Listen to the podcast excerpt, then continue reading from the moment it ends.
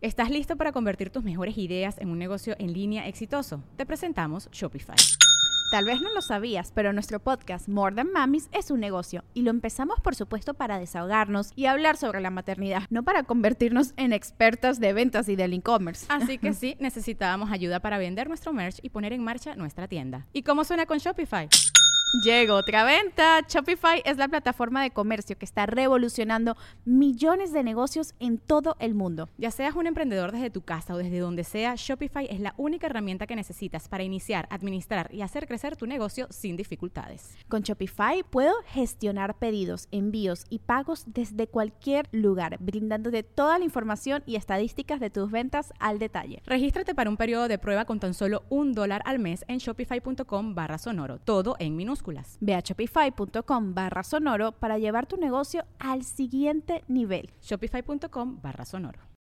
This episode is brought to you by Shopify. Do you have a point of sale system you can trust, or is it a real POS? You need Shopify for retail. From accepting payments to managing inventory, Shopify POS has everything you need to sell in person. Go to shopify.com slash system, all lowercase, to take your retail business to the next level today. That's shopify.com slash system. Estás escuchando Leyendas Legendarias, parte de Sonoro y All Things Comedy Network. Es miércoles, hace un chingo de calor. Demasiado. Ajá. Demasiado. Ha estado subiendo como un grado al día. Ajá. En Fahrenheit estuvimos 104, y luego 105. Hoy estamos, creo que es. No sé, pero. Estuvimos a 102. 42 Estamos a el 102. fin. Hoy bajó. Ajá. 42, güey. A, No a esa temperatura te tomas el café. güey. Así es. Y obviamente están ustedes aquí porque nos quieren escuchar hablar del clima. Bienvenidos. Bienvenidos a este nuevo programa de Climas Legendarios. Cuando nos- Climas cuando hace- climáticos. güey. donde, climas climáticos, donde hablamos de cuando hace mucho calor o está muy frío. La mejor forma de romper el hielo con extraños. Sí, por eso, por eso en este episodio nos vamos a ir a la playa, a las playas de Tampico, a Ah, otro yes. lugar. Yes. Por allá. Fresh. Vamos a la playa. No, así no, güey.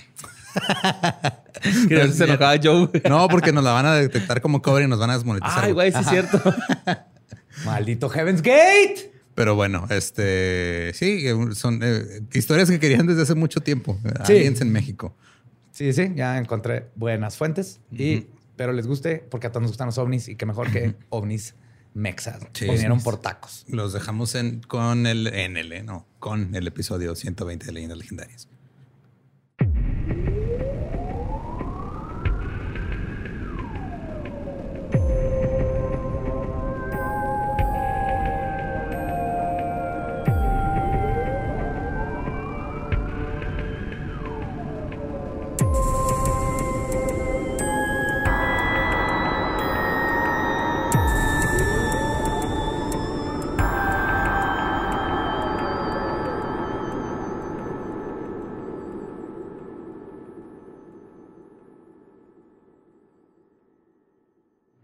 Bienvenidos a Leyendas Legendarias, el podcast en donde cada semana yo, José Antonio Badía, le contaré a Eduardo Espinosa y a Mario Capistrán casos de crimen real, fenómenos paranormales o eventos históricos tan peculiares, notorios y fantásticos que se ganaron el título de Leyendas Legendarias. Y estamos en otro miércoles macabroso, perdón, te corté el beat.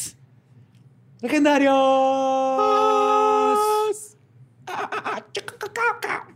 Que Lolo siempre intenta no hablar hasta que no lo presente. Eduardo Espinosa está a mi diestra, como siempre, manteniéndose callado hasta que no lo presentara. Ahora sí. Hola. ¿Quieres entrar al beat? No. Aquí en Leyendas Legendarias. Pero si habláramos de NSYNC, ahí estarías luego. ¿verdad? Ah, obvio, güey. Vamos a hablar de NSYNC. No. Entonces, ¿Va a ser algo más épico? Sí, totalmente. Y a mi siniestra, el buen Invitado Mario especial. Capistrán. El invitado especial. El ya sáquenlo. Mario Capistrán. Follower del Eh. beat. Sí, señor. una semana en depresión, Borre, porque te la cagaste en el intro la semana pasada. güey. Sí, güey, sí me agüité. Perdón, morro. Toda la semana estoy pensando, y ya. De hecho, del, del- Ya me van a correr. de ese guion donde dice el copy-paste, lo borré para siempre. Pero que nunca lo pidan. Ojalá Tania lo tenga, sí lo tiene, ¿no? A tener que transcribir, güey. A mano. Va a valer más. Como le hago yo. Ajá. Sí, sí, sí. Ahí les va, güey. Por su rica cultura y misteriosas civilizaciones, México siempre ha sido asociado con la astronomía, el cosmos y los aliens. Pero existen dos casos específicos de encuentros del tercer y cuarto tipo que han dejado su marca en el consciente colectivo de los ufólogos y la gente que le tocó vivirlos. Hoy les voy a contar de, lo, de dos de los casos más extraños y conocidos de ovnis y EBS en nuestro país. El incidente de Ciudad Pemex y la extraña relación simbiótica entre una base extraterrestre submarina y los costeños de Tamaulipas. ¡No Al fin, est- estos temas, aparte que nos encantan, Los OSNIs. nos los han Los pedido, vamos a ver de. OSNIs, ajá, nos han Simón. pedido un chingo. Y ahora sí me, me, me metí y encontré, hijo, güey, así, oro, güey. No, yo tengo un Oro. chingo de historias en Tampico, güey. Fue mi primer spring break ahí, güey. ¿Neta? Ah, Sí. esto se va a poner bueno. Ay, Tampico. Ajá. Estuvo bien acá leve, pero no mames. güey. Concurso de camisetas mojadas y hay una aliencilla ahí acá. Tres boobies. De hecho, ok. No me pregunten cómo supe esto. Hace poco me pusieron en Twitter un video de un alien así, ah, Ajá. que se ve bien vergas. Y dije, se ve bien vergas. O sea, hoy en la fake. carretera. No, no, no, gris. Así como, como una tabla de operación. Ah, ok. Tipo el original de Alien De- Autopsy, pero está viva. Ah, digo que está viva porque descubrí ayer o antier que está cortado a que se vea nomás la cara. Es un video porno. Ese video que es, anda- es, es un porno de... Es una alien. Así que Ujú. Está bien chido el make-up, güey. Y es una porno. Ok. Wow. Ajá. Entonces, si lo ven, tiene así la cara, ah, está moviendo, está así en la camilla, pero si vieran la Estaba imagen sentado en tu compa y luego nomás se asomó así tu compa, tu compa por abajo, así de esto ya lo he visto antes. Pues, Panócleo espacial. Antes de llegar al primer incidente, tenemos que conocer el lugar en donde sucedió. Ciudad Pemex, localizada en el municipio de Macuspana, ah, que está a una hora de Villahermosa, que es la capital del estado de Tabasco, Ujú. Fue fundada en 1958 debido a que se encontraron yacimientos petroleros en la región. De hecho, de ahí es el ahorita presidente de México, De Tabasco. de Macuspana, justamente. Ajá. Órale. Por eso le encanta tanto el Andrés. combustible fósil. Ajá. Igual que con los pueblos mineros de antaño, Ciudad Pemex albergaba a unos 1.200 empleados y alrededor de esta nueva economía se fue forjando toda una ciudad que eventualmente llegó a tener 5.800 habitantes. En su apogeo, llegó a generar 30% de la producción nacional de gas y además fue una ciudad completamente planeada desde, desde su concepción. A diferencia de todas las demás ciudades de México. Sí, güey. O sea, en Latinoamérica creo que, si, si no me equivoco, la primera ciudad así planeada fue Brasilia, que se planeó desde antes arquitectónicamente. Y Buenos Aires, ¿no? También yo tenía entendido, güey. No, pues sí es colonial. Ah. Está construida. Pero es que sí. No bueno, sé si alguna parte. He visto así planeado. mapas, güey, donde, donde está eh, así como satelital, güey, y Ajá. la forma está así cabrona, güey. Hay varias coloniales así, pero no está planeado como ya Como- mo- como ciudad moderna. Ah, ok, ya, ya, ya. Entonces fue Brasilia y después de Brasilia, Ciudad Pemex. Órale. Ajá, eso estaba bien chido. Wow. Y con este estaban con todas las casas orientadas para aprovechar la luz y todos los servicios públicos eran proporcionados por Pemex. Básicamente Pemex hizo ahí su propio Sí. su maquila diagonal Como, Como- con potencia, güey. Sí. en O como Hershey. ¿Hershey's, el chocolate? del chocolate. Sí, güey, una ciudad de Hershey en Pensilvania. Que también se hizo porque ¿De estaban chocolate? ahí. No, o sea, Era un no vayas a morder gente ya, güey. Por favor. Pero como pueblo minero, cuando el precio del crudo bajó y las inversiones dejaron de llegar, Ciudad Pemex comenzó a morir, al grado de que en el segundo trimestre del 2018 tenían la tasa más alta de desempleo de todo el país. No mames. Su tasa de desocupación fue del 6.4%, mientras que el resto del país junto era 3.2%. O sea, la mitad. Ajá. Sí. Tenían el doble que el no, el resto doble, del el país doble, sí junto. es cierto.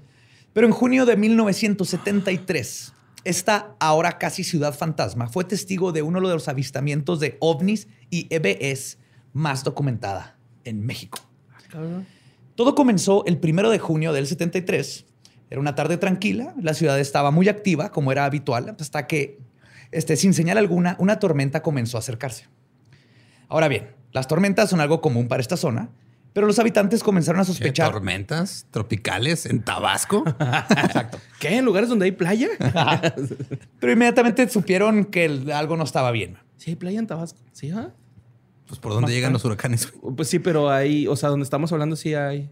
No sé. No, La ahí- la, ahí la un geografía no es muy fuerte. Ajá. Sí, no. Hay, uno, hay muchos lagos, O sea, hay una playa relativamente. Sí, o sea, el Golfo. distancia. Ajá, Ajá. pero es relativo, no, no es Ya. costero. Como ahorita que sí vamos a hablar. Como Mérida, que tardas un rato en llegar a la playa, ¿no? No sé.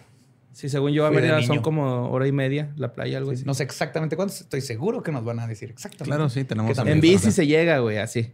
No sé, pero sí hay lagos. Para aproximadamente las 8 de la noche, una enorme tormenta eléctrica azotó la localidad. Los rayos eran acompañados por fuertes vientos, vientos y una lluvia torrencial. Al poco tiempo de comenzar, toda la ciudad perdió la electricidad y se vio envuelta en una oscuridad total que solo se iluminaba con cada destello de los rayos. Oh, shit. Fue aquí donde los habitantes quedaron sin dudas de que esta no era una tormenta regular. Las luces que provenían de la tormenta iluminaban la ciudad eran de colores extraños, azules, rojos y amarillos. Después se dieron cuenta que estas ex- extrañas luces no provenían de los rayos, sino que estaban moviéndose entre las nubes.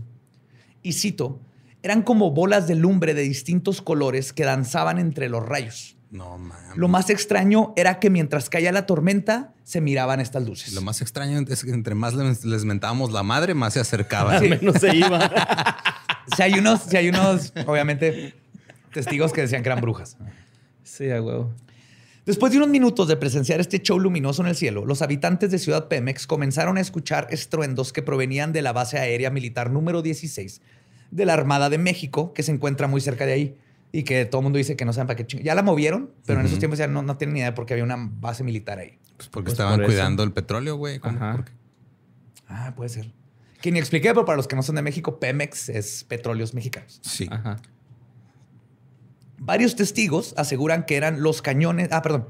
Este, ah, sí, empezaron los estruendos y varios testigos aseguran que eran los cañones de la base disparando hacia las luces.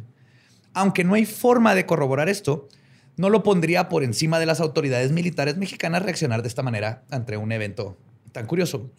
Lo que sí es seguro, según los testigos, es que estos estruendos se escuchaban este, bastante fuertes y hizo que los animales domésticos y del corral se asustaran y se sentía como se cimbraba la tierra. O sea, habían truenos así de que no venían del cielo. Un habitante de Ciudad Pemex, de nombre Armando, relató el incidente en un artículo del periódico El Heraldo de Tabasco. Y es el relato más abuelito que he tenido que leer en mi vida. Holy shit, que no existan editores en estos tiempos, güey. Les va, Ahorita, güey. no- güey, es el Heraldo. Todavía no existen editores ahí.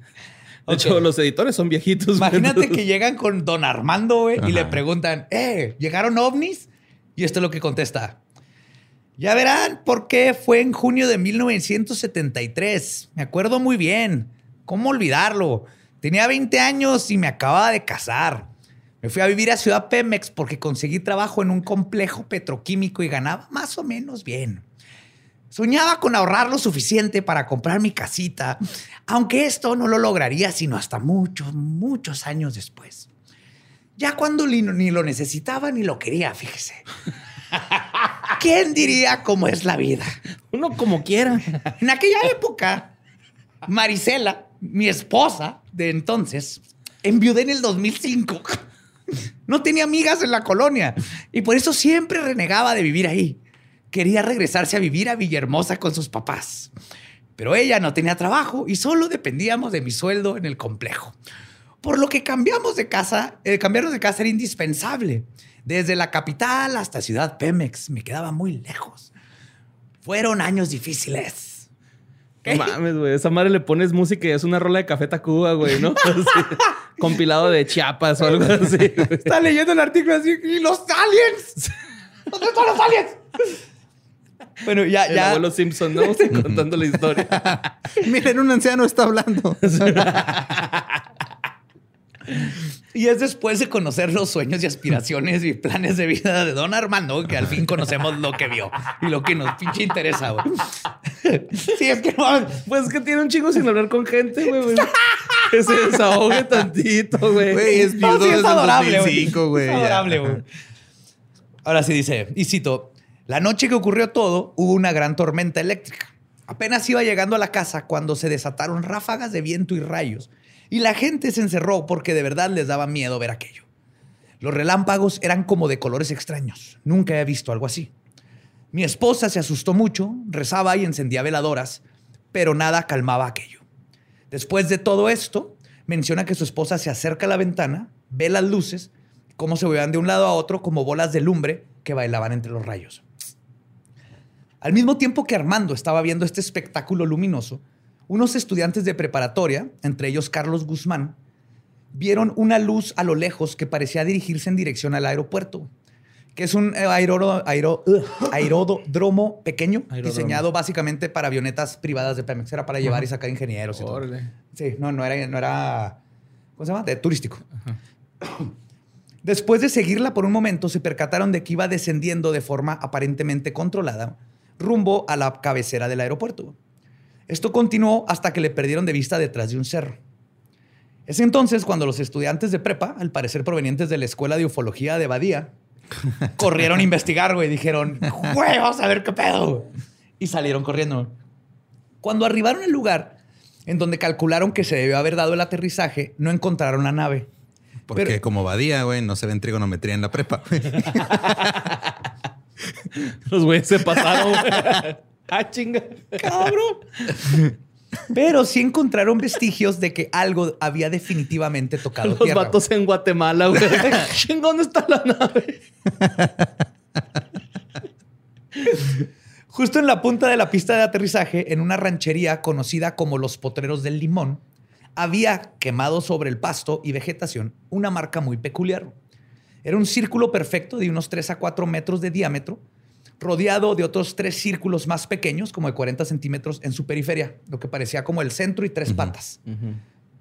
Algunos reportaron que habían animales quemados alrededor del sitio, pero esto no se puede corroborar. O sea, no hay fotos, no hay nada. Sí, había una rosticería ahí cerca, güey. No sabemos.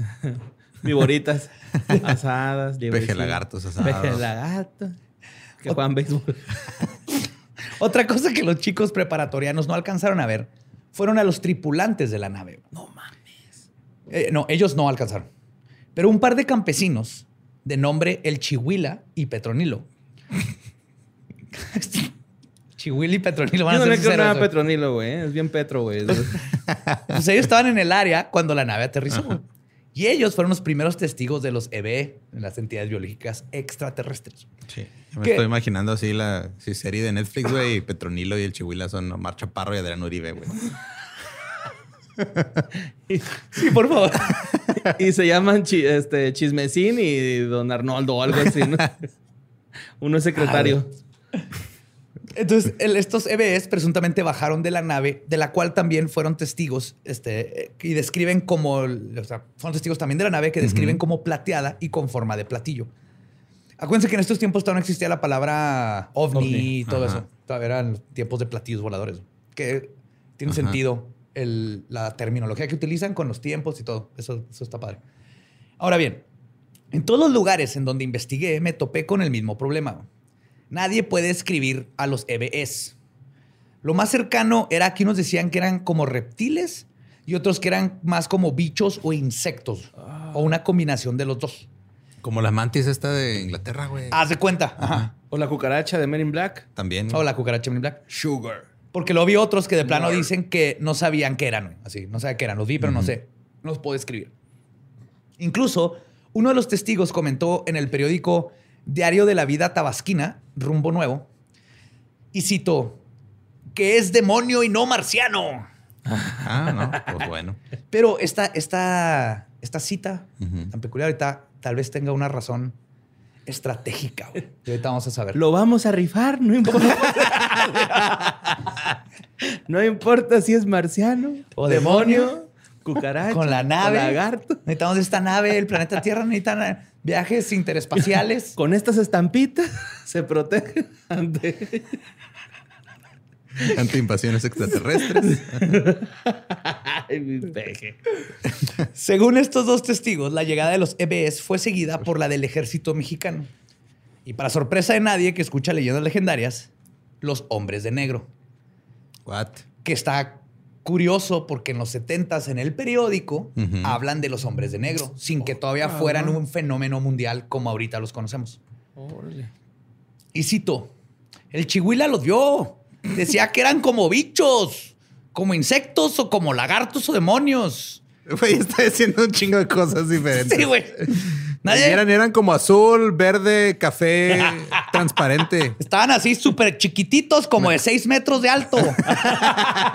y así, gordotes, flacototes, ¿no? Los, todo. Nadie ha visto nada igual. Dejaron huellas por todos los sitios. Los animales estaban inquietos y muchos murieron calcinados por armas o no sé qué fuera.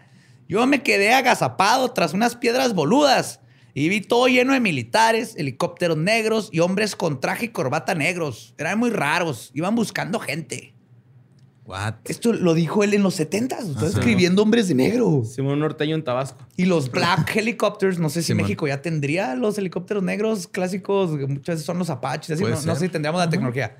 Pero los hombres de negro, está curioso. Esos son los, los- como los que usa el ejército de Estados Unidos. Los Black Hawk. cabronzotes, ¿no? Ajá. Los- muchos dicen que han visto esos helicópteros cuando hay mutilaciones de animales. Por eso hay teorías de que son esos helicópteros, pero con tecnología para ir bien calladitos. ¿Y por qué matan animales? Pues no, quién sabe. Bueno, ahorita, ahorita vamos a... Una teoría. No, no les voy a spoilear. Va, va, va, va. Aparentemente, el ejército mexicano y los hombres de negro, junto con los helicópteros estadounidenses, estaban en concubiernio para proteger los secretos de lo que había sucedido, tal y como lo menciona Petronilo. Y cito: Unas naves volaban por el cielo y desaparecían. Otros dieron a aterrizar como un plato gigante gris. Iniciamos la corretiza por los matorrales y unos militares nos perseguían. Cuando vieron que recogimos restos de ahí, sentíamos las balas pajeloándonos por los talones. Les empezaron a disparar. güey. No mames, qué pedo, güey. No mames, güey. Pero el No, pero digo, es protocolo mexicano, güey. Sí, güey, Dispara no. primero, pregunta después. Y de hecho todos dicen lo mismo de las balas, ¿no? Yo tengo un compa que decía que una vez lo agarraron a balazos, güey. No, man, nomás sentía las balas así. Y se tocaba el cabellillo, güey, acá, pero nomás se tocaba el cabello. De que le rozaban, güey, así en el cabello. No, ese siga vivo, güey, el cabrón. Pero esa fue la última historia que me contó. Sí, esa me Esa sí la contó. Ese güey decía que las cucarachas se comían los porros, güey. O sea, si los dejabas ahí, se los comían. Por eso les dicen cucarachas. Pues yo creo, güey. Porque ¿quién luego sabe? te equivocas y agarras la cucaracha. Roaches, La ajá. cucabacha. Ya no puede caminar. Pero sí. Pero el incidente en Ciudad Pemex estaba apenas comenzando. Lo que los habitantes vieron esa noche era el principio de esta leyenda y lo que está por venir fue lo que verdaderamente aterrorizó a toda la ciudad. La tormenta duró hasta las primeras horas de la mañana. Cuando el cielo se esclareció, los vecinos comenzaron a juntarse para, obviamente, platicar el chisme. Oye, pero sí duró un chingo entonces la tormenta, Desde güey. 8 Sí. de la noche hasta la madrugada, güey. Ya, había, ya estaba saliendo el sol. Ajá, toda la noche. Entonces se juntaron todos para el chisme y platicarte entre los vecinos. Cafecito. Porque te cafecito, el Y dominó, güey, la caguamita. Sí, señor. Y es cuando comenzaron a notar las huellas. Las primeras que fueron descubiertas fueron en la calle Sánchez Mármol. Las huellas eran descritas como las de una gallina gigante. Y por gallina...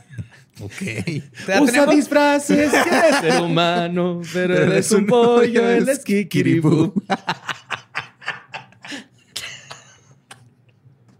Sí, güey, eso es güey, kikiribú. Es Kikiribú.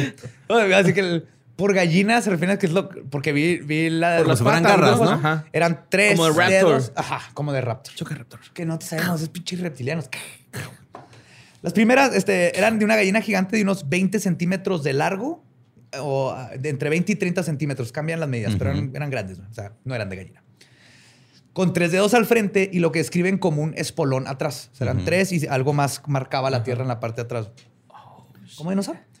Otra cosa curiosa de las huellas era que eran como de color amarillento, que provenía de una baba viscosa que habían dejado. O sea, no era tanto que pisar, porque estaba en el concreto, ¿sí? sino que dejaron baba, así, Ah, ok, como manchas de aceite, como por decirlo. manchas de Slimer de Ghostbusters. Arre, Como arre. traían pie de atleta intergaláctico. esos güeyes. Unicómico, así, interestelar. Sí. Y lo que era inexplicable era que aparecían a media calle, caminaban por algunos metros o cuadras en algunos casos y lo desaparecían. Entonces no había forma de, no se veía dónde se habían ido, como si hubieran aparecido tu, tu, tu, y luego se los hubieran llevado otra vez. Otros testigos dijeron que algunas de las pisadas llegaban a puertas de casas y luego seguían dentro de la casa. Incluso algunas personas encontraron estas huellas ocre marcadas en sus sábanas Ah, cabrón. Pero ellos sin darse cuenta. sin ¿o darse cuenta. O sea, estuvieron ahí en su casa y no. Y no andaba se- un pinche predator Vete con patas de gallina en su casa. Ajá. Otros rastros de pisadas parecían indicar que estos seres entraban en una alcantarilla y, o sea, se terminaban en una alcantarilla y luego empezaban como que salían de otra, como que también se metieron a alcantarillas. Motherfuckers. Otros testigos describieron las huellas como similares a patas de rana, gallina o un animal con tres dedos. Y luego están los de que felino y... Pero creo que la de felino viene de una foto que ahorita voy a hablar de ella, que li- es un felino, o sea, no, no es la que era. y el diámetro varía, de a quién le preguntaron, tío, viene desde 13 hasta 30 centímetros. Pero no eran patas de un animal de... Conocen los animales de rancho y no, no, Ajá. No traen semen en las patas y la dejan en tus sábanas. espero. Espero. Todos los pobladores de Ciudad Pemex estaban en pánico. Y lo que habían vivido la noche anterior era todo lo que, este, lo que estaban hablando.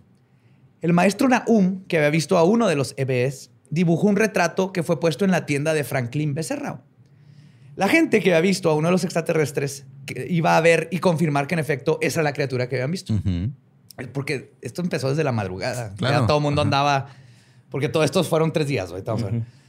Otro suceso que tenía a los pobladores de la ciudad extasiados fue el hecho de que en el bar el 1.20, o sea, el un peso con 20 centavos, no sé si eso costaba la cheve, pero era el bar el 1.20. Su dueño, conocido como el Pericona, güey, es el mejor Uy, pinche apodo, no, el güey. Pericona. güey. El pinche nariz de acero, güey. Ese, güey. Sí, sí. Pues el rumor decía que el Pericona había peleado con uno de estos seres y luego lo apuñaló, güey. What the Sí le creo al Fuck. pericón. Y lo amarró con Cocaine un mecate y lo tenía en el sótano. Tenía un alien ahí en el sótano, güey. No mames. Que lo filerió. Es, es la cosa más México de la historia. Totalmente, güey. ¿Qué culero? ¿Qué? ¡Órale! ¡Ja! ¡Filo! Rick James. ¡Fierro, pariente! Cocaine is the hell of the drugs. Sí, al día siguiente va. Oh, es que pinche cocaína. No. Fue a propósito. no mames, güey. Varios de los jóvenes decidieron ir a ver al ya- el, el llamado marciano, que todo el mundo le decían marciano en esos tiempos era el término.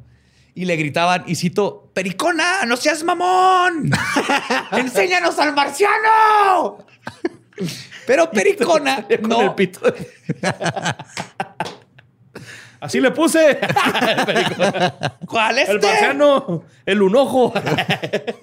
El cíclope de Marte. Trae dos planetas a la. Pero Pericona no les permitió ver al secuestrado. está bien la Vía Láctea, güey. ¡Puta madre! ¿Quieren conocer la Vía Láctea, niños? wow. No, Pericona nomás le respondió, y cito, ¿qué marciano ni qué su pinche madre? Vayan a ver si ya puso el puerco. Ah, güey. Bueno, a ver si puso la marrana. Y se rumora que Pericona fue a revisar a su prisionero, pero solo encontró el mecate y unas huellas que desaparecían frente a una coladera que estaba en el sótano. Hmm. Ya de Qué todo esto es... Qué ajá. conveniente, Pericona. Sí, al día siguiente Pericona con su esposa así de seis metros, con una peluca y hablaba.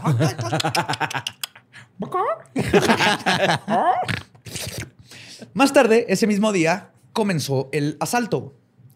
Los militares mexicanos llegaron acompañados de los hombres de negro, descritos como, y cito, eran personas de traje, rubios, altos, blancos, sin expresiones faciales y con lentes totalmente negros. Eso de sin expresiones faciales se me ¿Es hace lo de los hombres de negro? y, por- y viene en el periódico. O sea, esto no lo inventaron ahorita. Vienen en los periódicos de esos tiempos. Y que hayan estado tan sin expresiones para que fuera una forma de identificarlos Ajá. y definirlos. Está bien curioso, güey, que haya salido. A mí sí, sí me... Así de... "Ah", me excité cuando leí esos términos en los 70s en México. Si gente yo tuviera expresiones faciales, sentiría lo mismo. Pues mientras ellos cuestionaban a las personas sobre lo que habían visto y pedían si tenían evidencia, los militares se encargaban de remover dicha evidencia de las casas. También se confiscaron las cámaras a la prensa y por ende el único registro que quedó del incidente fue una fotografía de las supuestas huellas, pero la verdad parecen de un gato o un felino. O sea, las que suponen que es lo único que quedó, las ves y es una huella de felino y Un luego... puma, ¿no? Así, algo así. Sí, y, y no hay ni siquiera para escala Ujú. Y no, no, no tiene sentido. Ahí hay jaguares, ¿no? En, en esa parte. Deben de. No sé. Sí, sí, selva y, y pantanos Inclusive se llevaron el dibujito del, del profesor No, que tenían en la tiendita, güey. ¿Tienes foto de eso para los...? No. No. Ah, fuck. No, no, no, no quedó nada, güey, no quedó nada. El licenciado Pedro Ferri Santa Cruz cuenta que este, incluso usaron Espérate, discos. espérate, espérate. no, no. Usaron discos para cortar el concreto y remover los pedazos donde todavía tenían huellas. Ah, cabrón, ok. Se lo llevaron así Ajá. enterito, güey, para no, no, este, ¿cómo se- contaminar- Desfigurarla. Ah, desfigurarlo, contaminarlo. Algo muy curioso que mencionan es que los hombres de negro hicieron algo muy peculiar para justificar los hechos y al mismo tiempo prevenir que la gente siguiera indagando más sobre el tema. güey. Y de aquí es a lo que iba, güey. Chequen lo que hicieron los hombres de negro según lo que hizo la gente. güey. Le decían a la gente que entrevistaban que lo que habían pre- este, presenciado no había sido algo de otro planeta. Todo lo contrario. Lo que habían visto eran demonios que habían salido del mismo infierno a aterrorizar el pueblo. Esto causó que la mayoría de la gente le diera más, eh, miedo indagar más, ir a buscar evidencia o incluso seguir hablando del tema por miedo a invocar al diablo y sé que fuera un pecado. y- Llegaron los hombres de negro así de, ok, protocolo tercer mundo. Simón, protocolo tercer mundo.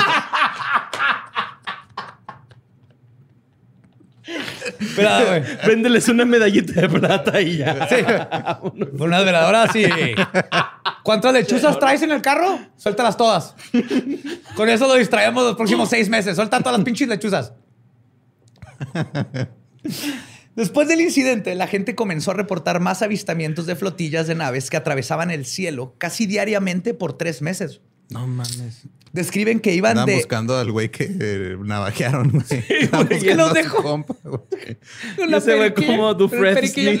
Sí, güey. En las alcantarillas, güey. Pobrecito, Ay, güey, mamón. Imagínate estar filereado, güey. Y en las alcantarillas, güey. O sea, güey, se te puede contaminar la herida, güey. Se te puede Ajá. gangrenar esa parte. Ya de seguir ese güey. Se va a Pemex, güey. Ya puso una taquería, ya aprendió el idioma, güey. El taquero ese raro, si alguien vive ahí en Ciudad Pemex, el taquero raro que no tiene amigos, eh, es el alien este, güey. Describen que iban de 3 a 11 platillos voladores. Estos ya iban en, en- en flotillas. güey. En varias ocasiones los dieron a aterrizar en un área conocida como el Panal. Las primeras veces que los vieron, la gente seguía con miedo por lo que había sucedido anteriormente. Pero con el paso del tiempo, pues fueron tres meses. Estos eventos se transformaron en una especie de tradición en donde la, la gente se juntaba en el billar el 19, donde el dueño del ponchín Órale. veía cómo sus clientes se ponían ebrios y luego se retaban para ir a perseguir, y cito, las vajillas. Entonces así, Ah, vas, vas, vas. A huevo, güey. Se echaron unos shots y los salían corriendo cuando las veían bajar. Oye, y le- decían el, el panal porque hace poquito vi que usan el término enjambre de naves espaciales. No, el panal Oh, era un era- rancho, era güey, otro, una ranchería, que sí. se llama el panal, la ranchería. Sí, pero sí, sí usan ese término, ¿va, Sí, jai, enjambres. De enjambre de naves. Por- acá. porque se mueven como insectos comunicándose. Maldito. ¡Insectos! Pero eh, a pesar de que traían el, la peda going on y haciendo sus retos, no volvieron a presenciar una de estas naves tocar tierra. Pasando esos meses, digo, no se volvió a presenciar algún otro acontecimiento, fuera de que se estrelló un helicóptero de Pemex, donde murieron varias personas. Pero como dice nuestro testigo y adorable don Armando, güey. y cito, Los mandis. Obvio, nadie le echó la culpa a los extraterrestres. Para los accidentes, Pemex se pinta solo y no necesita chambelanes. ¡Wow! es la mejor frase que me No necesito chambelanes para cagarla, güey. Ay, don Mando. Y no hay duda que Ciudad Pemex sufrió de un fenómeno de alta extrañeza. Por lo menos eso creen sus habitantes, quienes nunca olvidarán el suceso, aunque no lo puedan explicar. Y nosotros probablemente tampoco sepamos qué sucedió verdaderamente esa noche de junio en 1973. Y solo nos queda especular sobre este evento que marcó el hito ufológico de México. Pero en una de las páginas que estuve usando, porque aparte bien poquitas cosas. Sí, me imagino. güey. Y donde encuentras, no, batallé un chorro porque tienen fotos de los periódicos, pero muchas son de muy baja calidad y no alcanzas a leer, güey. Entonces es un pedo. Pero una de las páginas que tenía, este, no sé si que tiene información, pero van a ver de qué tipo. Pero habla de esto. que es, Sí, nomás les voy a decir, es el, el Doctor Matrix. A la todo pegado, todo pegado. Doctor Matrix. De What? contraperiodismo, contraperiodismo Matrix. No mames, yo. Él postula que lo que sucedió aquí fue, y cito, por las huellas todo apuntó a que eran reptilianos más que grises o insectoides, que también pudieran ser. Pueden ser insectoides del tipo de la película Distrito 9. Hollywood, así lo pone, Hollywood siempre te muestra la realidad como ciencia ficción para ocultártela. Recordemos que según las tablillas de Stitching, los guardianes de los Anunnaki son los Igigi, reptilianos que a veces parecen aves, siete demonios que controlan la Tierra y son los consejeros de los Anunnaki. Así raza la tablilla 16 Anu nació de Lakmu, que era un reptiliano. Mientras tanto, Así se siente a veces estar enojada contigo, por cierto.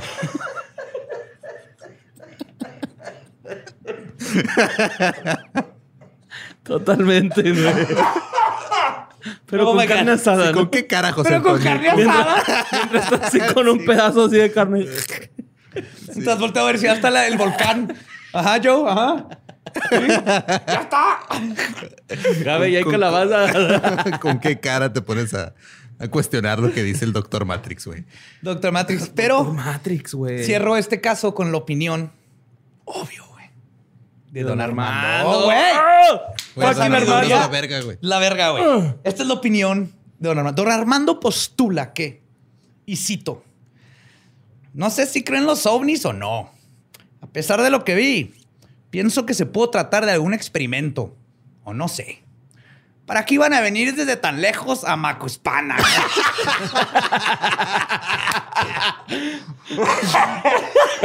¿A qué vergas? Pero si yo ya me quería ir, güey, y ustedes están viniendo a ver qué pedo. ¿Quién sabe? Y también me encanta su concepto de lejos. Así, vienen de otra estrella y luego todavía que entraron por el norte, seguro, y luego todavía hasta el sur. De... No. Amo. un ómnibus. Amo, don Armando. güey. No ¿Un ómnibus? Interestelar. Ah, sí, creo que así lo ómnibus ve. del espacio. Estrella blanca, güey. Digo, ahí se les ponchó una llanta, güey. Estuvieron un rato. De hecho, iban a Yucatán.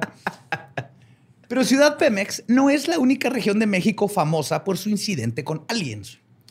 A unos 90, 980 kilómetros hacia el norte, en el estado de Tamaulipas, se encuentran tres ciudades conocidas no solo por sus avistamientos de ovnis, sino porque son las únicas ciudades en el mundo que gozan de protección climatológica extraterrestre. güey. Saludos a Nicho Peñavera, por cierto. Yes. Sí, ya mi familia, que es de, Tama- de Tampico. ¿Ah, sí? Pues mi, mi abuelo es de Tampico, güey. Oh, qué chido. Sí, o sea, No yo sabía. vengo de, de ahí. De Tampico. Bueno, Tu abuelo. sí, pero pues ahí salió todo el linaje, ¿no? De Tampico.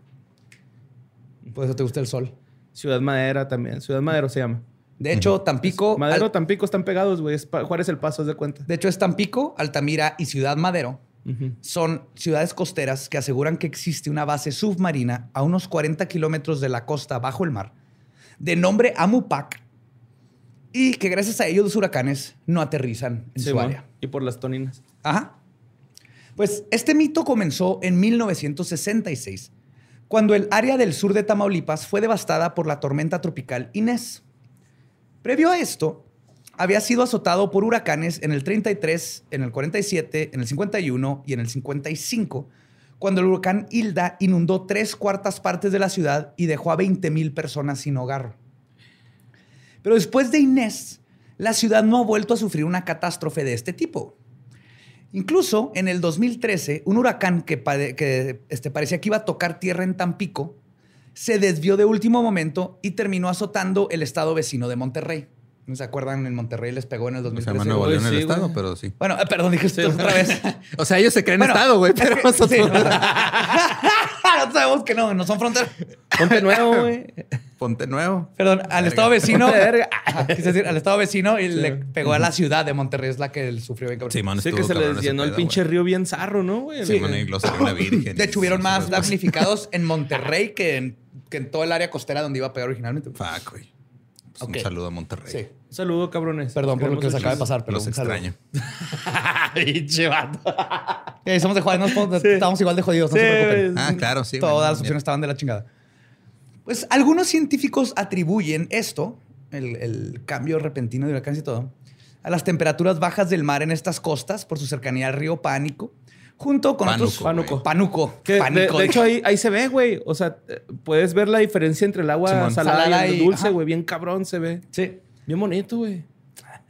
Entonces, eh, por esa cercanía, junto con otros factores meteorológicos, Eso dice la ciencia. Sí. Yo quiero saber qué dice la gente. Don Armando. Ay, ojalá Don Armando haya viajado a Tampico. a seguir contándonos Qué cosas. bueno que preguntas eso, Espinosa, porque mi siguiente frase que tengo escrita ahí es, pero la gente que sí sabe de estas cosas aseguran que todo se debe a la base Amupac, que, y cito, no es con el afán de proteger la ciudad, es con el afán de proteger la ciudad donde ellos viven, pero encontrar una forma de estar ahí. En otras palabras, se protegen a ellos Ajá, y, y- simbióticamente está Ajá, y. Madero, Tampico, y la otra, sí, ¿cuál era la otra? Ciudad Madero, Tampico y... La otra no, no sé cuál Daño es. colateral. Bueno, protección colateral. güey. ¿Dónde está? Espérame. Tampico, Altamira, Altamira. y Ciudad Madero. Este, algo que sí también creo que no están pensando es que si, si la, la base está abajo del agua, le valen verga los huracanes porque abajo del agua no pasa nada. Ajá. O sea, ya estando, no sé, a tres que la- metros de la- profundidad ya no te afecta. La base está ahí abajo, pero está protegiendo a gente que no está abajo del agua, güey, porque obviamente no viven bajo del agua. No, están protegiendo el señor Frogs que ha de ver ahí. y a donde van todos los domingos. Güey, qué ganas estuviera Tampico de tener un señor Frog. No, que no hay, güey. Es una playa chiquita, güey. Miramar se llama la playa. la playa Miramar. Y sí está muy chiquita, güey. O sea, pero está, neta, güey, es de las playas más verdes. Pues nos tienes que llevar. Y está chido, güey, porque nadas y está así como en duna. O sea, es como que Ah, partes chido. ondas y lo Sí. partes donde si das un paso a la derecha, güey, te hundes, pero puedes estar a rodillas en- a un lado, güey. Ah, está, cura, güey. Caribeño. Sí, está cura, güey. Está, pero está bien bonita esa playa, güey. La recomiendo un chingo para visitar, güey. Cool. Pues esta última vez que fueron azotados por la tormenta tropical y la que les hizo mierda, varias personas atestiguaron ver luces y OSNIs, o sea, objetos sumergibles no identificados. Que de hecho hay más pruebas factibles y evidencia ¿De OSNIs? de OSNIs que de OVNIs, güey, pero no son tan famosos. A pesar de que, ¿por qué nadie está hablando de que ya dijeron que sí existen? Porque todavía no sale el reporte completo. Ya, que- ya dijeron, ya sale el reporte, no Ya hacer- está Obama. Obama, ya, pero uno, yo, yo me esperaba que la gente dijera, oh, seas mamón, esto cambia toda mi perspectiva de la vida y el cosmos. No somos no. bien burgueses, güey. Sí. La neta, Pero sí bueno. somos bien burgueses. Es Pero- que todo el mundo lo vio en TikTok y dijo, ah, mira qué cura y luego ya swipe. Y swipe. Ah, mira, un corgi adorable. Como rola de los Rolling Stones nueva. Ah, mira, ah, mira los Rolling siguen vivos. ¡Qué chido! Entonces, este, aseguran que eh, fue en ese momento en que los extraterrestres llegaron para quedarse. ¿Ok? Ahí es donde vieron todo y luego ah, conectaron y ahorita voy a ver cómo, cómo conectaron todo. Un saludo a Mix Rumi. El 7 de agosto de 1967, un año después del huracán Inés, el periódico El Sol de Tampico publicó ocho columnas en su primera plana de este, la noticia de, y cito, platillos voladores sobre Tampico, donde reportaron el avistamiento de numerosos aparatos luminosos vistos esa noche por los porteños. Pero la, la idea de que aliens protegen esta zona comenzó con un ingeniero de la Ciudad de México de nombre Alberto Secua quien visitó la región en los 70 y fue él quien aseguró que había sido contactado por los extraterrestres, quienes le enseñaron la base y sus planes.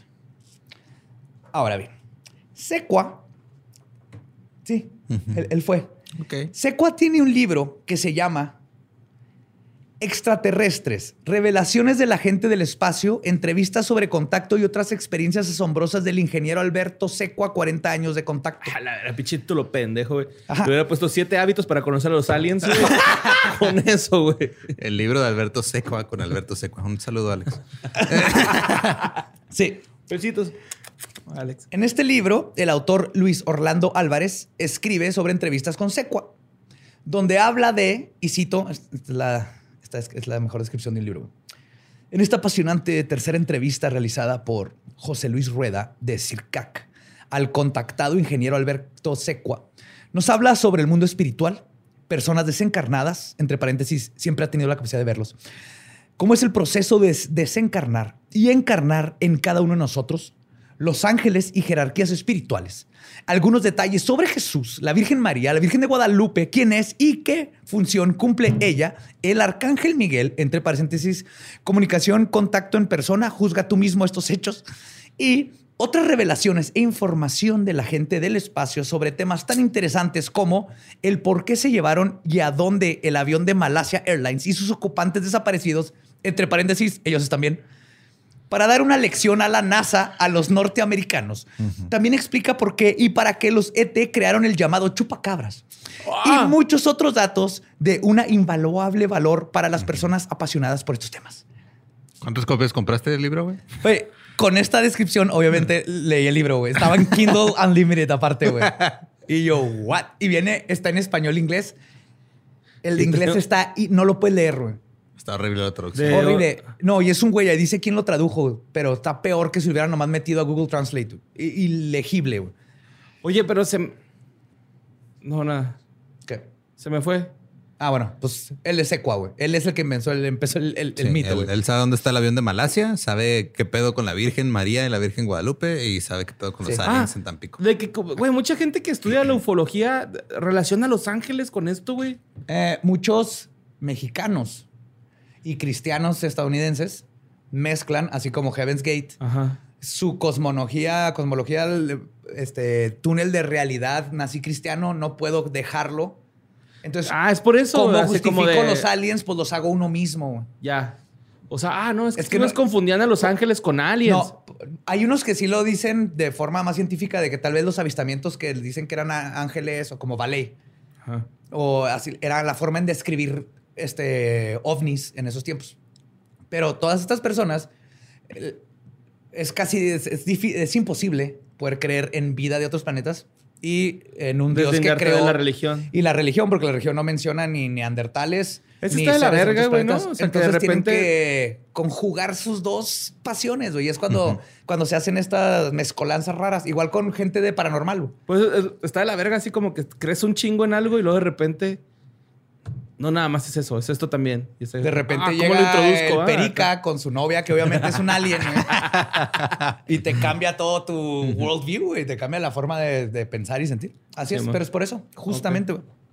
Entonces, obviamente batallé un chingo para leerlo. No tiene un solo punto ese libro, güey. Puras comas. güey. Ok. Nomás para que se O sea, idea, güey. literal y metafóricamente no tiene punto ese libro. Entonces ahora sí, necesito que se pongan sus gorros de, de Aluminio. papel aluminio. Yes. Porque nos vamos a adentrar, güey, al mundo de Secua, güey, que nos va a dar aparte de su mindset. ¿Quién es Secua, güey? ¿Quién es el que descubrió las bases subterráneas? güey? Ahí les va. Y cito. La gente de Andrómeda ya dieron luz verde para tener este tipo de conocimiento. De cómo el planeta fue preparado especialmente para que hubiera humanos. No fue un desarrollo como lo marca la ciencia. Y todo eso que se llevó millones de años. Sí, este planeta tiene miles de años, pero no millones. Fue adaptado para tener vida. No quiere decir esto que hace poco se creó el planeta. El planeta sí tiene mucho tiempo, pero el planeta fue adaptado para tener humanos y nosotros somos la quinta raza que lo habita. Ya tienen lista ellos la sexta raza. Ya de carne inanimada en las bases que tienen en Monterrey. Allá están. Qué feo, no ligan así a la gente de San Nicolás Garza, güey. No son carne inanimada, nomás son gente con mucho dinero de, de despegar la realidad. Es que ya, ¿qué, qué más vas a hacer en la vida, güey? Gritarle a osos. Oh, no. Ya los humanos están listos. Jóvenes de 17 o 18 años con una genética diferente, con un sistema inmunológico reforzado. Ya traen otro chip. Les das un iPad y en chinga le agarras. Es que yo lo he visto, no lo supo, ¿verdad? lo desbloqueó. ¿Eh? Esta nueva raza va a volver a vivir como las primeras razas, 700, 800 años de edad. Es que en la O sea, Biblia- este güey ajá, viene de toda la, la, la De la Biblia, Biblia, que, vivieron, Anunnaki, ajá, que- que vivían hasta 900 años. Porque no se acuerda, pero Noé vivió como mil años y antes la gente... No, el, más, el que vivió más tiempo fue Matusalén, ¿no? Que vivió como 900. y Simón, Matusalén. Es que sí, de hecho, la otra vez estábamos. güey, eh, vivir 900 años. Yep. Sí, está de la verga, güey. Más en esos Sí, tiempos con no había 31 y ando así de. Ese es el pedo, más bien. O sea, vivían 90, güey, 80, pero se sentían como 900. Sí. ya querían ver los créditos pasar. Sí, omitir intro, omitir intro. Ya quiero acabar esta. ma- No, claro, esto es, esto es nomás para que se metieran en la, en la mentalidad de esta, de esta persona, güey. ¿Cómo de me este salgo? libro que leí, güey. ya No, no, no, quiero no. estar ahí. Pero esto que les acabo de contar, güey, nos lleva a lo que todos están preguntando, güey. La explicación de qué es el chupacabras. Entonces, ¿qué fue lo que leí todo el libro para esa explicación, güey? ¿Qué es el chupacabras? güey? Y este güey sabe Es perfectamente. un güey. arma biológica, ¿verdad? Es un caballito de mar. Mira, yo no, y cito, mira, el chupacabra son unos androides, unos robots que tenían los extraterrestres, porque en ese entonces estaban creando la nueva raza, la sexta raza, que va a habitar la Tierra, y lo que buscaban era la sangre de las cabras y los gansos principalmente. modificar el ADN para incrustárselo al ser humano. Una cabra tiene un sistema inmune que jamás se enferma. Un ganso de igual manera. güey. No sé si esto es fact. A ver si hay biólogos ahí, me cae la duda. güey. De ahí sacaron para agregarlo a los embriones que estaban desarrollando los seres del espacio. En este caso lo hicieron los grises. Sí, los de Rigel, ellos son. Ellos y los de Zeta Reticuli. What the fuck, güey. Ok, güey, este güey está bien mal. ¿Crees? Digo, te tenemos a ti de referencia, pero este güey se pasa de verga. Yo me tengo a mí mismo de referencia, güey. y Esto me sacó de pedo. Y obvia- obviamente este hombre tiene esta información porque lo dejaron subir a una nave donde le explicaron. ¡Ah, cabrón! Ajá. A él le explicaron unos aliens que él describe como increíblemente guapos, espléndidos en todo y en- así, espléndidos en todo. Y de repente, o sea, estaba en la nave, güey. Y de repente vio unos grises caminando allá dentro de la nave también. Así como a un lado, como que iban ahí con, con un cafecillo o algo. Ajá. Como los de Men in Black, güey. Las cucarachitas. Igualito. Y entonces le preguntó a los guapotes, güey, y cito, oye, ¿de qué se trata esto? ¿Qué onda? Sí, ah, aquí todavía no abolimos la esclavitud, güey. No es ahí cuando le explicaron que los grises son colaboradores, güey, y también trabajan en la fraternidad cósmica. Y les pagan con exposición. Son practicantes los grises, güey. son interns. Eso tiene sentido con lo de Travis Walton, güey. Están picando. Sí. Métele algo ahí, güey, a ver qué pasa. Y los de Z Estaban retic- haciendo su tesis, güey. Y los de Z retícule, así que, ay, van estos güeyes. Ay, cabrón. Son los, sino- son los sinodaliens. Oh. Los sinodalios, digo, ah, estos pendejos, puta madre. Los humanos van a creer que todos los aliens picamos los culos. Pinches interns. No, la mejor parte, güey, es que cuando les dijo, hey, ¿qué onda? ¿De qué se trata esto? Lo escucharon los grises, güey. Y entonces se acercaron con ¿Qué onda él. de qué? ¿Qué onda de qué, Sí, puto? ¿qué pedo? ¿Qué estás diciendo a mí? Sí, eh? güey, se lo ¿Qué estás diciendo? No, no me dijeron, eh, pues, ¿qué está pasando? Ah. Entonces Secua le dijo al gris, este, pues, ¿qué pedo, güey? Pues que yo oí acá del chupacabra, este pedo. Y entonces es cuando el gris le dijo, y cito, que solo experimentan con la gente basura. O sea, tienen permiso de experimentar solo con la gente basura. Y cito, o sea, la gente que solo come, duerme, se reproduce como conejos y solo se la pasan viendo el fútbol. What Verga. the fuck, güey. Conche México no existiría. Todo México en una nave bien a gusto, ¿verdad? Wow. ¡Uh, Pumas campeón! ¡Yeah! Cruz Azul, carnal. Cruz Azul, ¿cuál Pumas? Ah, Cruz Azul. Cruz Azul.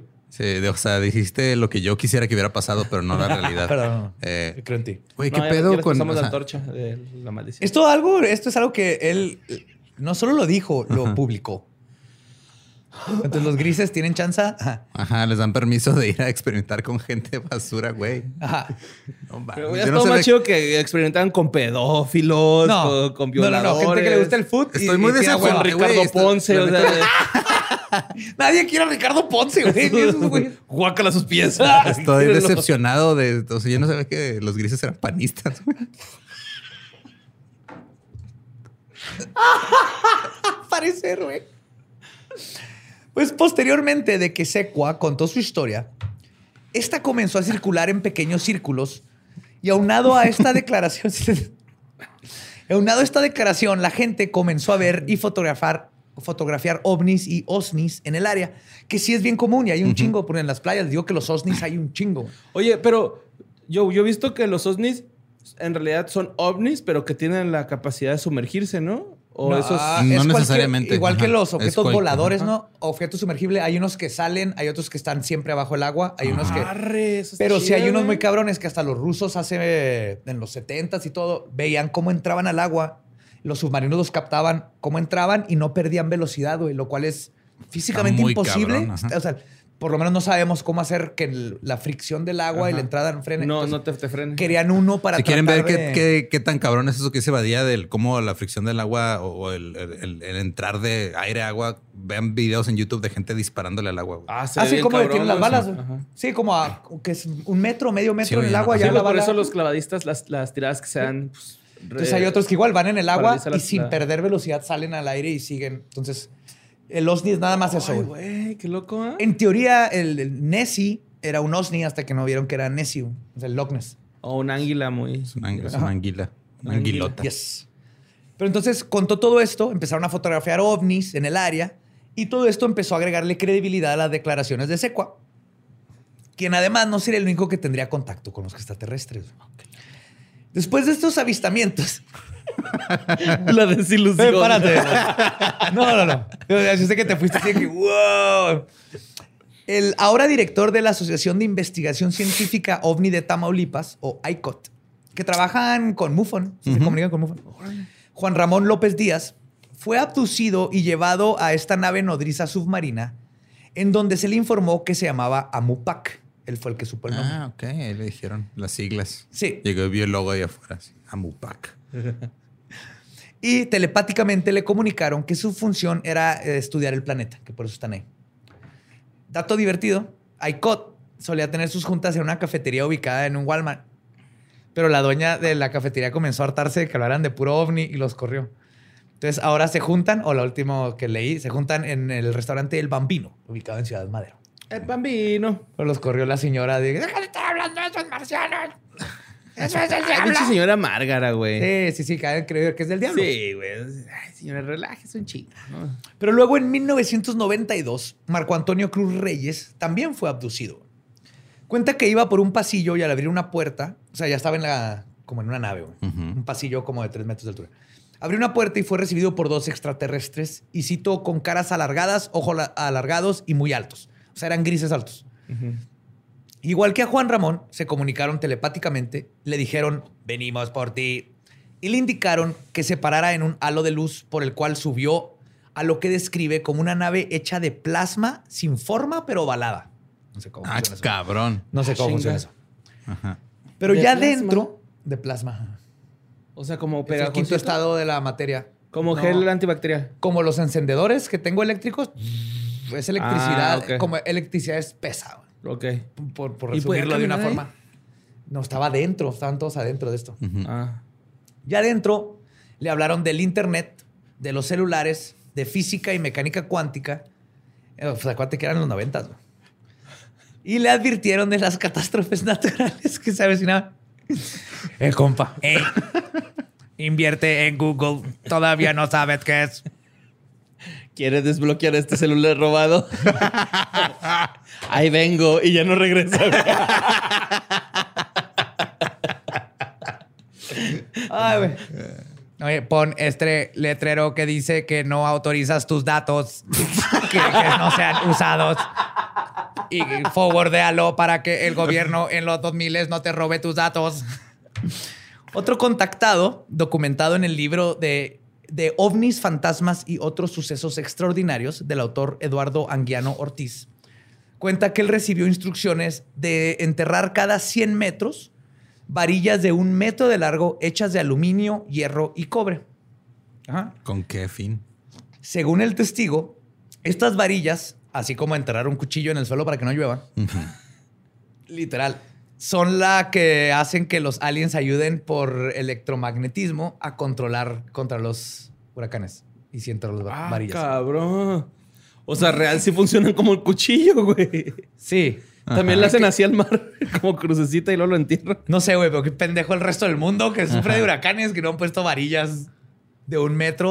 Es que ellos no les han hablado Ajá. del internet, los aliens. Pues entonces es culpa de estas personas que no le han informado al mundo y se han mantenido esta, estos secretos meteorológicos para ellos mismos. Pinches culos. Y pues a pesar de tantos testigos, la idea de que esta zona es custodiada por extraterrestres no se convirtió en un fenómeno social hasta que le... Hasta que Richo Farrell hizo su chiste en el de la de Pachuca, güey. De hecho, no, pues tiene que ver con un chiste, güey. El entonces gobernador de Tamaulipas, Eugenio Hernández, durante una entrevista sobre los planes de contingencia por un posible huracán, mencionó que, y cito, los marcianos nos van a salvar. Esto lo hizo en forma de burla e ignorancia porque no son marcianos. Que, y de hecho, este güey actualmente se- se- está en proceso de extradición a los Estados Unidos por cargos de peculado, lavado de dinero y falsificación de documentos. No seas Sí. Pero sus palabras resonaron al grado porque ya era un ofi- alguien Ajá. este, oficial diciendo Sí, esto de de que, que nos protegen los marcianos. Totalmente racistas, son marcianos. Y esto lo cimentó aún más en la población. Luego, en el 2013, cuando el huracán Ingrid se desvió hacia Monterrey, el entonces conductor de televisión Ernesto Chavana oriundo del estado. Ah, ese güey. Sí. Oriundo del estado de Nuevo León, decidió aprovechar el momento para convocar a sus televidentes a celebrar la protección de los extraterrestres. Se lo vio totalmente como un Ajá. cash grab, ¿no? De aquí me hago viral, güey. El martes 29 de octubre, Chavana encabezó la inauguración de un busto horrible de un alien gris pero en verde. Está así el bustito, parece media piñata, güey. Y te digo, es un gris pero pintado verde. güey. Y el evento se transmitió en su programa y declaró que ese día sería el Día del Marciano. Lo más triste es que asistieron funcionarios municipales y todo. Pero técnicamente no puedes decretar un día así nomás. Tienes que pasarlo por cabildo. Y esta fecha sigue siendo celebrada hasta el día de hoy. Pero justamente porque no fue un evento oficial del ayuntamiento ni nada, no existe el Día del Marciano, güey, y la media piñata mal hecha del alien fue removida. En unas páginas dicen que, que fue robada, pero yo escuché al, este, en una entrevista a una que trabaja en el gobierno y dijo que la quitaron, güey, porque no puedes nomás llegar y poner esas madres. Ah, pero está horrible, güey. No, no, Está es que el una mesa Tú con dices el pat- gobierno la quitó, yo digo el gobierno se la robó, güey. Ah, siempre hacen eso. Y la ¿Cómo- vendió al cobre, güey. Como se robaron los de Roswell, güey. Ahí tienen la piñata, la están interrogando ahorita ahí en, en la UNAM. Y pues, ahora bien, no todos los oriundos a estas costas creen que los huracanes son desviados por una base extraterrestre sumergida en sus costas. Ah, ¿no? Esto sería ridículo. What? Pues sí, ¿no? Para muchos de los pobladores, la explicación es mucho más sencilla. Los huracanes se desvían gracias a la imagen de la Virgen del Carmen, que fue Ah, colocada pues en el lugar en 1977. ¡Wow! ¡Wow! No, pues yo también me voy. yo. Perdimos a Lolo. Yes. Entonces hay una, pe- sí, hay una güey, pelea épica entre los que dicen que esto es católico y los que dicen que son marcianos. Y tiró sus lentes, con sus que lentes. estarán para siempre. Lo único que sí se sabe con certeza es que estas ciudades han gozado de tranquilidad meteorológica por ya más de 50 años. Y el mito vivirá, la verdad, hasta que el huracán lo permita. Pues malditos, güey. Y esas son las historias. Comprendo perfectamente. Ve cómo los nudillos, güey. Los tres rojos de que fue a golpear la pared, güey. Fue a leer Carl Sagan, güey. Es lo que hace cuando se, se embarra un libro de Carl Sagan. Así. Ya no quiero nada. Yo también me emputé, güey.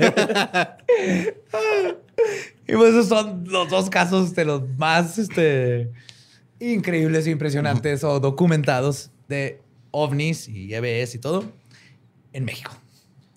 Pues chingón, güey. ¿eh? La neta, güey, siempre he tenido esta fijación con los OSNIs. Porque se me hace bien verga, güey. Porque de algún momento de- tuvieron que haber llegado por aire. Entonces, en algún momento fueron OVNI y se hicieron OSNI, ¿no? ¿Tuvieron? O No pudo haber necesariamente, crecido una haber civilización abajo del mar. Porque abajo del mar nos llevan millones de años de Aparte, güey, la vida es más sabrosa. Ajá. Mo- Bajo del mar. Bajo del ¿Sabías que hay que todo se va a convertir en cangrejo? ¿Sabes esa teoría? No. De evolución evolutiva. Qué hueva, pero ok. Creo- o sea, los cangrejos, la forma de cangrejo, a la evolución le mama, güey. Un chingo de evoluciones a cangrejos. Ajá. Y hasta, no me acuerdo cómo es el nombre, pero tiene así como cangre. Cangrejificación o algo así. Pero por lo que hemos conocido, las Crab ramas people, evolutivas de los animales y todo. Walk like crabs, talk like people. Qué chido, güey. Sí, pero los cangrejos. Pero sí, en el mar eh, hay. La vida no- es más sabrosa. Nos, lleven, nos llevan un putero de evolución. Y ahí conocemos más del espacio que de las profundidades de nuestro propio mar. Yo creo porque está mojadito, ¿no?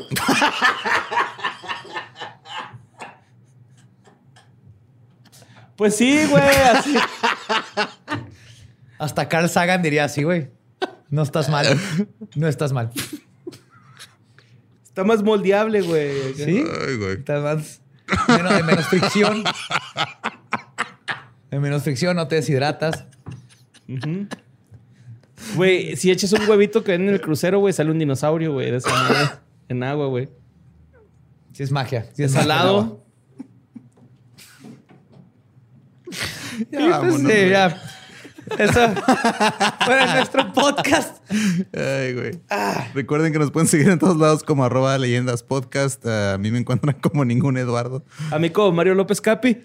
Ya nada más faltan 7 mil, güey. 7 mil personas. Fácil, güey. Fácil. Díganle a sus amigos, güey, que hagan paro, Díganle a sus amigos que sigan a esta hermosa criatura. Mario López Capi. Acuática, subacuática. Instagram. Instagram. Mario López Capi. Mario López Capi.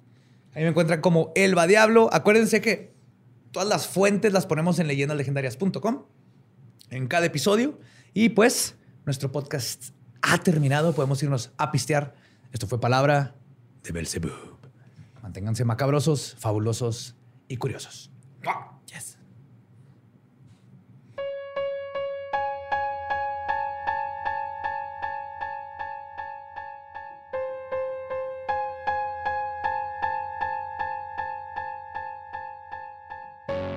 Eso fue Encuentros cercanos del tercer tipo Mexas.